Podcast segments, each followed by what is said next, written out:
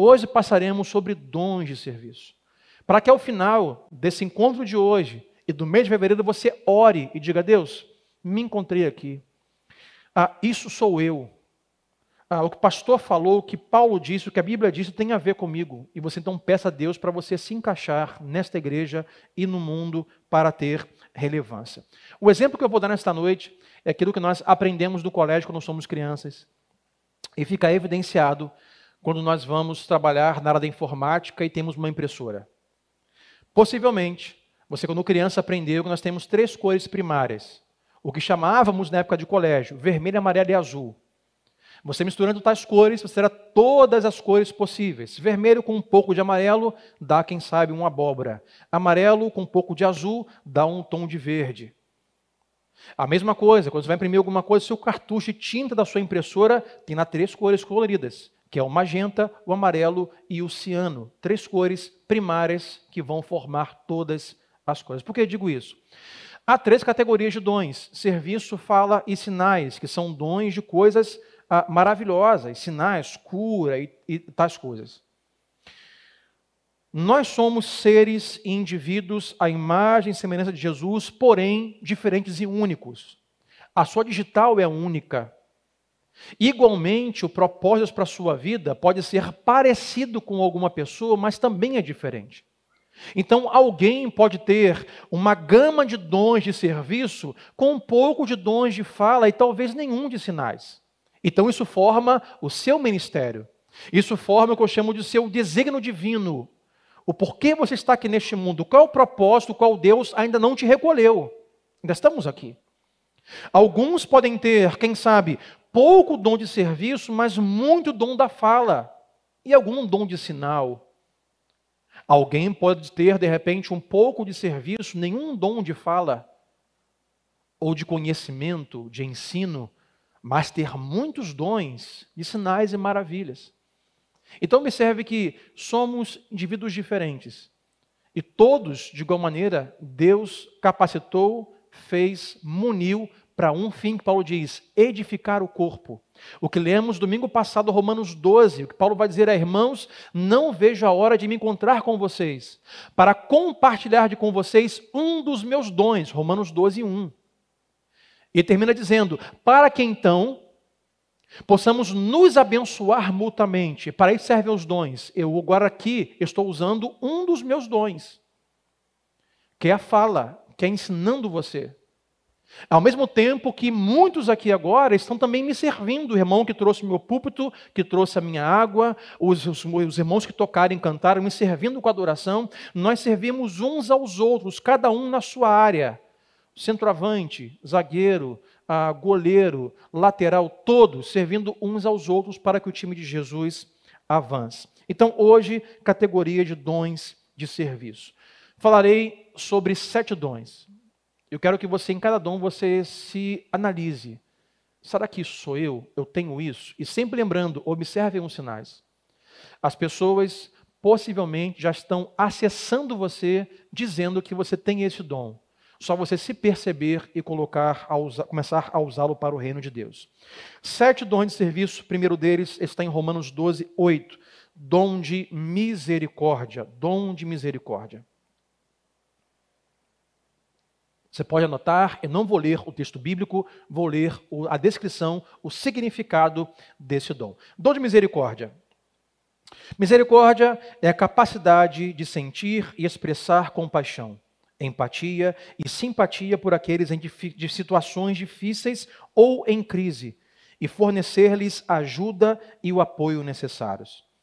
Pessoas com o dom da misericórdia e pessoas que estão sofrendo, quebradas e sobrecarregadas, se encontram para que a solidão possa ser reduzida, uma mágoa possa ser curada e uma pessoa, no final de sua corda, receba um nó para se segurar dom de misericórdia. Como nós podemos identificar isso, o que fazemos sempre no ministério de Jesus? Jesus ensina uma parábola, chamada parábola do bom samaritano, o que está ensinando misericórdia. Veio um religioso, um sacerdote, e passou por um homem caído, não teve misericórdia. Veio um levita, que vinha ou ia para o templo adorar, passou por um homem caído, não teve misericórdia. Mas veio um samaritano que ninguém esperava, chamava de o bom samaritano, exerceu sobre ele misericórdia. O próprio Jesus, quando sabe que o seu amigo Lázaro morreu, ele com seus discípulos, distante da onde estava Lázaro, ele fala: Vamos embora, porque essa enfermidade não é para a morte. Mas quando chega diante do sepulcro, onde Lázaro está de fato morto, e a pedra no lugar do sepultamento, Jesus então chora e exerce misericórdia e compaixão. Ninguém nas sagradas escrituras, em um tempo de cultura judaica, como ainda hoje acontece em alguns lugares, exerceu maior misericórdia para com as mulheres. As mulheres e as crianças na época de Jesus nem mesmo eram contadas, não entravam para o censo, não eram perguntadas em quem você vai votar em 2022, não perguntavam a elas. Contava apenas os homens e dizia: fora mulheres e crianças. Ninguém como Jesus andou com as mulheres, amou as mulheres. Jesus vai até, passa por Samaria para encontrar uma mulher já está no seu quinto relacionamento, e o quinto homem que ela tem em casa não é o seu marido, e ninguém mais queria estar perto de uma mulher como aquela. Jesus vai encontrá-la. Jesus está com as crianças. Misericórdia. E o que faremos hoje é algumas perguntas que levantarei para você, quem sabe, se identificar. Será que você tem esse dom de misericórdia? Então vão algumas perguntas. Você é alguém que se sente atraído por pessoas necessitadas, feridas, doentes, quebradas, sobrecarregadas ou idosas? Eu vi fala assim, pastor, eu não sei o que há em mim, parece que passaram mel em mim, que eu atraio pessoas problemáticas, pessoas com dificuldade, atraio pessoas que estão vivendo caos. Você é alguém que constantemente, percebendo-se ou não, está no meio de pessoas que estão sofrendo. Você pode ter o dom da misericórdia. Você, ah, ah, muitas pessoas o escolhem, ou seja, vão até você para pedir conselhos e fazem de você alguém confidente para falar sobre as suas dificuldades de vida. Se alguém tem acessado você para contar as suas sobrecargas, as suas perdas, é porque está indo a você reconhecendo, quem sabe, que você é alguém que vai exercer misericórdia, um ombro amigo, compaixão, um abraço. Você é mais sensível do que outras pessoas que você conhece que geralmente são mais racionais. Possivelmente você tem alguém na sua casa, o seu marido, a sua esposa, o seu filho, o seu pai, a sua mãe, que quando alguma coisa acontece, as pessoas são mais racionais. Você é alguém que é mais sensível em ter compaixão e misericórdia e abraçar aquela pessoa falar assim: gente, peraí, não é bem assim não, vem cá, meu filho, deixa eu, deixa eu abraçar você, deixa eu ajudar você. Dom de misericórdia. Esse é quem você é. Agora, hoje, para cada dom, eu vou trazer um alerta e um aviso. Cuidado. O alerta para quem tem o dom da misericórdia é você não negligenciar semeadura e colheita. Está colhendo o que semeou. Observe o seguinte: quando tem alguém sofrendo, eu exerço misericórdia, mas não posso amenizar ou tirar dela o tempo de estar pagando por aquilo que semeou. Pastor, cuidado da minha tia. A minha tia está sofrendo tanto. A minha tia está endividada, cartão altíssimo, contas a pagar, cortaram a luz dela. As crianças estão sem ir ao colégio porque não tem como pagar colégio. Sim, exerça misericórdia, mas não a tenha apenas como vítima, porque possivelmente ela não soube administrar bem o seu dinheiro. Então, cuidado para não fazer todo mundo que está sofrendo como vítima. E esse é o pensamento do dia de hoje. Todo mundo é vítima. Ah, eu sou vítima do Estado. Eu sou vítima do governo. Eu sou vítima do PT.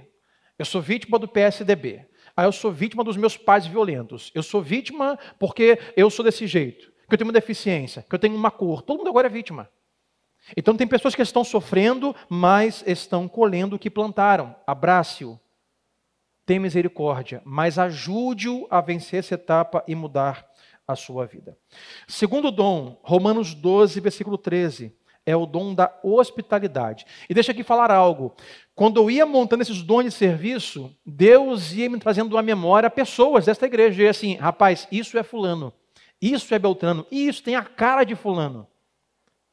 Alguns que Deus me lembrou, eu me alegrei por saber que eles já exercem isso.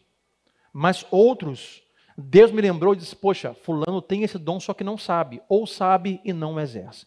Dom da hospitalidade. O que significa isso?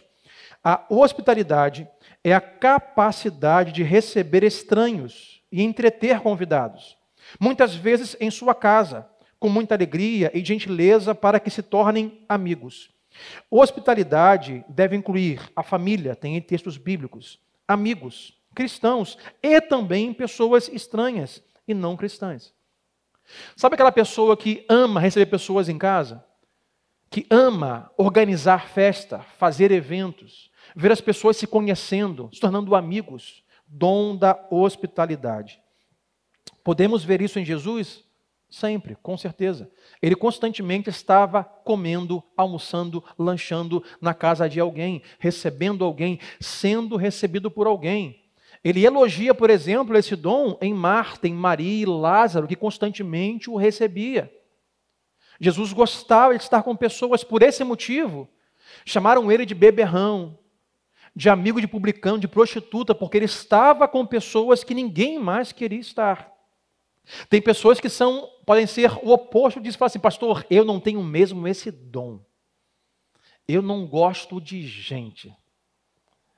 É eu e meu cachorro e mais ninguém. Eu não gosto de festa, não gosto de churrasco, não quero falar com ninguém. Possivelmente ou fatalmente, esse não é o seu dom. Hospitalidade. Como você sabe se tem esse dom? Algumas questões. Você gosta de ter pessoas em sua casa? Você gosta de receber gente na sua casa? Não vê a hora de chegar sexta-feira e convidar alguém para na sua casa?